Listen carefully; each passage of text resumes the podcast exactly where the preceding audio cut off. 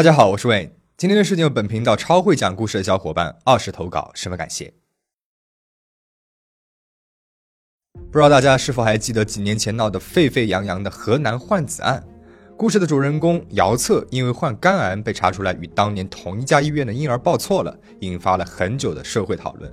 而我们今天所要讲的是四十多年前在美国发生的一个美国版换子疑云。一九七八年十二月二号深夜，一辆车子正在佛罗里达州的沃丘拉小镇疾驰着，车里面坐着一对夫妻，丈夫厄内斯特·特威格和即将临盆的妻子雷吉娜·特威格。厄内斯特一边安抚着妻子，一边猛踩着油门往镇上唯一一家医院赶去。由于送医及时，再加上雷吉娜此前呢已经有过七次的生产经验了，一个健康漂亮的女宝宝很快就出生。夫妻俩给她起了一个名字，叫阿琳娜。这对两个人而言可以说是莫大的欣慰。因为在三年前，他们的小女儿刚出生六周，就因为心脏缺陷而离开了人世。所以，当医生说出“孩子很健康”这几个字时，厄内斯特和雷吉娜真的是长长的舒了一口气。小镇子人口稀少，没有什么病人。凌晨的医院尤为安静，只有医护人员的交流声和仪器在滴答作响。躺得身体酸痛的雷吉娜想着起床活动活动腿脚，正好发现隔壁病房上也有一位刚刚生产不久的母亲。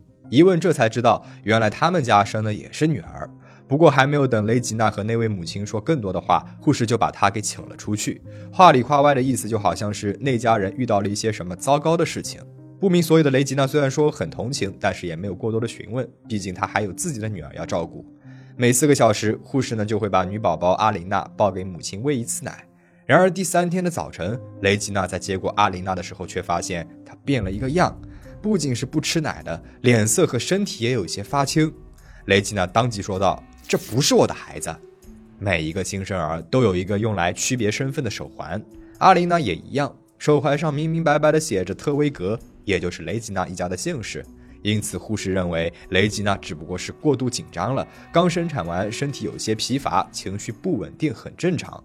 而辛大的丈夫厄内斯特也没有觉得孩子有什么不对劲的，还劝妻子别胡思乱想。说到最后，连雷吉娜自己都觉得自己呢是忧思过度了。第二天，一个雷吉娜从来没有见过、名字叫帕默的医生走进了病房。夫妻俩还在纳闷呢，帕默医生就宣布了一个令他们无法接受的消息：阿琳娜有先天性心脏缺陷，可能活不过一周。这句话宛如晴天霹雳，难道三年之前的悲剧又要重演了吗？雷吉娜满脑子都是这个噩耗，恐惧让她失去了思考的能力。当天早上就急匆匆地将孩子转去了心脏专科医院。经过检查，阿琳娜的四个心脏瓣膜只有一个没有问题，而且还患有新生儿肺炎。这得亏是送来的及时，晚来一天的话，恐怕就回天乏术了。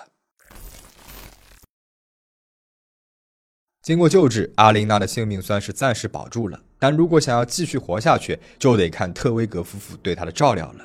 经历了三年前的悲剧，雷吉娜和厄内斯特对阿琳娜丝毫不敢懈怠，索性在日复一日的细致照料当中，当初被断言活不过一周的阿琳娜平安的度过了两年的时光。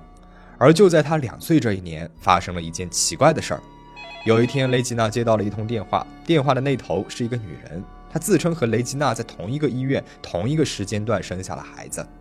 雷吉娜一想，这可能就是那天有过一面之缘的那个产妇啊。女人提出想要找一个时间让两个有缘的孩子聚一聚，雷吉娜并没有多想，就把地址给了对方，并且欢迎他随时上门。又过了一段时间，某天阿琳娜正独自坐在门前的草坪上玩耍，有一辆白色轿车缓缓地停在了门口。奇怪的是，车子上的人并没有下来，里面的人似乎是在观察着门口的阿琳娜。雷吉娜以为是那个打电话的女人来赴约了。可就在他想要上前打一个招呼的时候，车子却开走了，之后就再也没有出现过了。到了九岁那一年，阿丽娜的心脏问题突然恶化，药物已经不足以继续维持她的生命了，只能够进行手术。但就是这次入院，解开了雷吉娜当年的疑惑，也揭开了一个秘密：阿琳娜在术前抽血检查当中被检查出来是 B 型血，然而作为父母的厄内斯特和雷吉娜都是 O 型血。两个 O 型血的人怎么可能会生出来 B 型血的女儿呢？I didn't know what to think. I just could not understand why is she a B positive when my husband's an O positive and I'm an O negative. The record said O positive on the baby we'd given birth to. 紧接而来的亲子鉴定，如同是一声惊堂木，彻底的让雷吉娜如梦初醒。事实证明，阿琳娜和雷吉娜·厄内斯特都没有血缘关系。夫妻俩几乎用尽了全身的力气来消化这样一个真相。可是，尽管血缘关系是假的，那么这么多年的感情却是实实在在的。雷吉娜和厄内斯特决定不告诉阿琳娜这个消息，让她先安心的做手术才是要紧事儿。在父母和兄弟姐妹的鼓励下，阿琳娜被推进了手术室。再次出来的时候，她的手术已经顺利的结束了。可就是在第二天，阿琳娜的生命体征突然急速下降，陷入了昏迷。不久之后便抢救无效离开了人世。一九八八年八月二十三号，阿琳娜死于术后引发的肾衰竭，和十二年前只活了六周便夭折的姐姐逝于同一天。两次痛失爱女。雷吉娜心头还未愈合的旧伤又被撕开了一个口子。她把当初生孩子所在的哈迪纪念医院以玩忽职守罪告上了法庭，索赔一百万美元。这些钱多少能够填补一些高额的医疗费。沃丘拉呢是一个小地方，人口不到五千。消息很快就传开了，被大范围的报道。特威格夫妇通过私家侦探查到，阿琳娜出生前后几天，该医院只有两个白人女婴。另外一个女婴名字叫金伯利梅斯，只比阿琳娜大三天。由一名叫芭芭拉梅斯的产妇于十一月二十九号生下。和需要养活七八个孩子特威格家不同，梅斯家呢只有金伯利这一个女儿，生活条件算得上是相当不错了。只可惜金伯利的母亲芭芭拉在金伯利两岁的时候就因为卵巢癌过世了，还没来得及给予他什么母爱。如今，这个女孩一直跟着父亲罗伯特·梅斯和继母一起生活。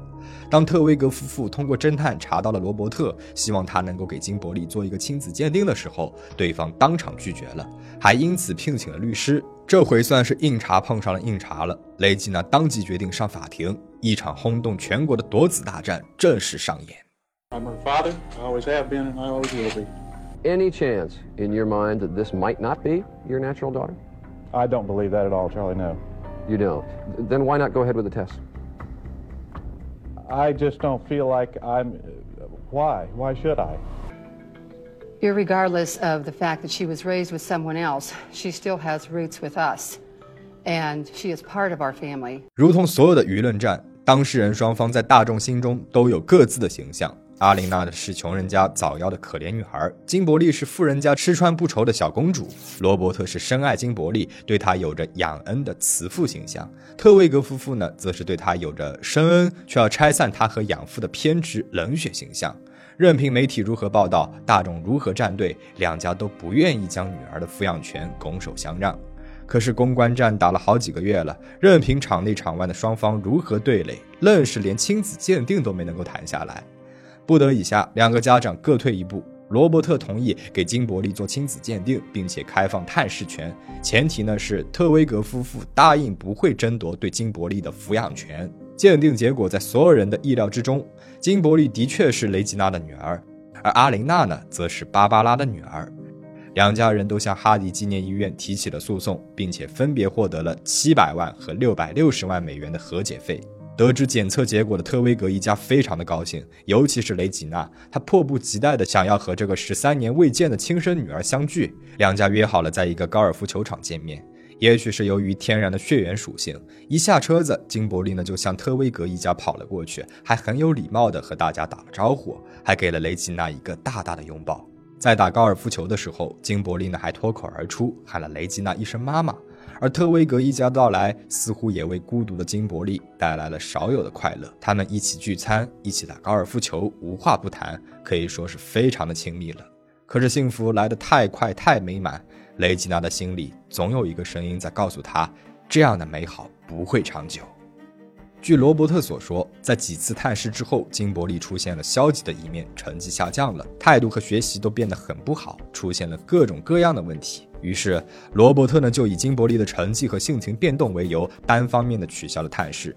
就在不甘心的雷吉娜向法庭提出了申请，希望能够获取更多的探视机会的时候，他却被人告了，而告他的人正是金伯利。Biological brothers and sisters, and if the twigs were nice to you, why didn't you just say, "Oh well, I'll continue to meet them"? Well, they were saying stuff like saying really bad things about my mom that, well, Miss Twig, Miss Twig said that my deceased mother, Barbara, um, is the one that switched us babies. So you got angry because your parents were being attacked? Yes, ma'am.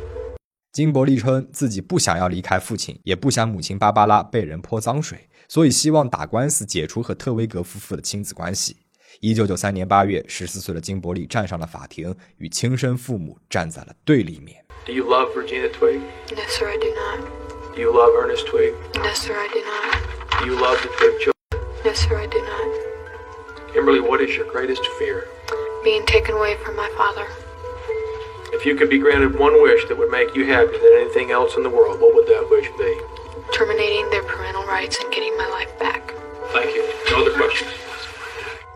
这场官司金伯利打赢了，法官当庭宣判他与特威格一家再无瓜葛。这场前前后后闹腾了五年的夺子大战，由故事当中的孩子画上了句号。法律战打的是如火如荼，随之而来的讨论声也达到了顶峰。尽管医院解释当年的报错是意外，但绝大多数人都认为这是人为的后果，理由是梅斯夫妇俩有足够的动机。因为生产过程不顺利，芭芭拉的胎儿也就是阿琳娜，在宫内出现了非常严重的窒息，最后不得不剖腹产。和结婚十二年生下八个孩子的特威格夫妇不同，芭芭拉和罗伯特结婚十年，千辛万苦。才怀上了这个孩子，结果很有可能活不过一周的时间。在命运的机缘巧合下，他们遇到了雷吉娜和她健康漂亮的女儿金伯利。一个健康的孩子突然变得病殃殃是很容易察觉到的，而另外一个病殃殃的孩子突然变得健康、精神饱满，芭芭拉又怎么会发现不了呢？另外，雷吉娜回想当初接的那通电话，那辆停在门口的车子，愈发觉得芭芭拉其实是知道自己的孩子被换过了。也许是他患癌之后自觉命不久矣，想最后再看一眼亲生女儿，才会主动的联系雷吉娜。而那次不久之后，芭芭拉便过世了。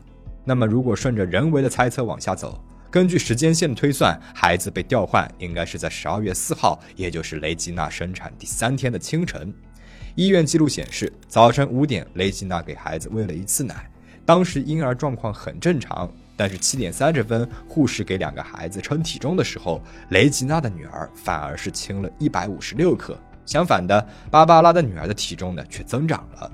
早上九点钟，雷吉娜再次接过孩子时就发现了异常，所以两个孩子应该是在五点到七点这两个小时内被调换的。另外，当天的值班记录显示，本应该值夜班的护士突然被通知调班，而替换她的正巧是芭芭拉母亲的一个朋友。那还有一个关键人物，就是雷吉娜生产之后那位凭空出现的帕默医生。十二月五号，原本的主治医生给新生儿安排了三项检测，其中一项呢是血气分析，这本可以验出血型的，让两个孩子的身份当场大白，可是却被帕默医生给取消了。当时的帕默医生已经在医院里面担任了多年的主管，有着一定的话语权，而且他和镇子上的许多人都或多或少沾点亲。所以有很多人怀疑他就是换子事件的参与者或者是策划者。一九九三年，也就是金伯利和特威格夫妇解除亲子关系的同一年，一位当时在医院里面工作过的老人突然发声，他说自己知道这起换子事件的真相。老人的名字叫帕西·韦伯，曾经是哈迪纪念医院的一名助理护士。帕西说，当年有人找到了自己，希望他能够帮忙调换婴儿，但是被他给拒绝了。由于自己的孩子生了重病，他怕丢了这份生计和保险，所以就向那个人保证，如果这件事情真的成了，自己一定把嘴给闭上。而他口中的这个人就是帕姆医生。之所以说出来，是想在离开人世之前完成自己的忏悔。很可惜，时间是过去了太久太久了。由于人证物证都已经不足，是是非非早就已经无法追究。如今的雷吉娜只希望能够过好今后的生活。不管多久，不管是什么时候，只要金伯利愿意，随时都可以敲响大门，回到雷吉娜的怀抱。好在老天并没有让他等太久。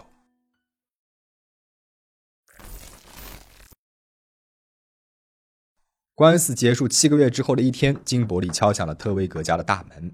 两周之前，他离家出走，一直住在青少年收容所。金伯利说，他回来呢，一是想要认清自己的身份，寻找存在的意义。二是因为养父罗伯特，其实啊，罗伯特并不像镜头面前表现的那般慈爱，反而是会时常打骂金伯利。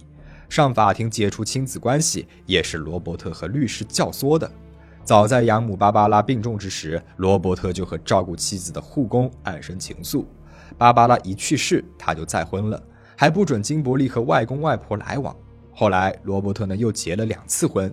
为了保护自己，金伯利只能够在采访当中各种表示自己对罗伯特的敬爱、对继母的喜爱，否认他们对自己的伤害。如果当初我没有被换，那我的人生会是怎样呢？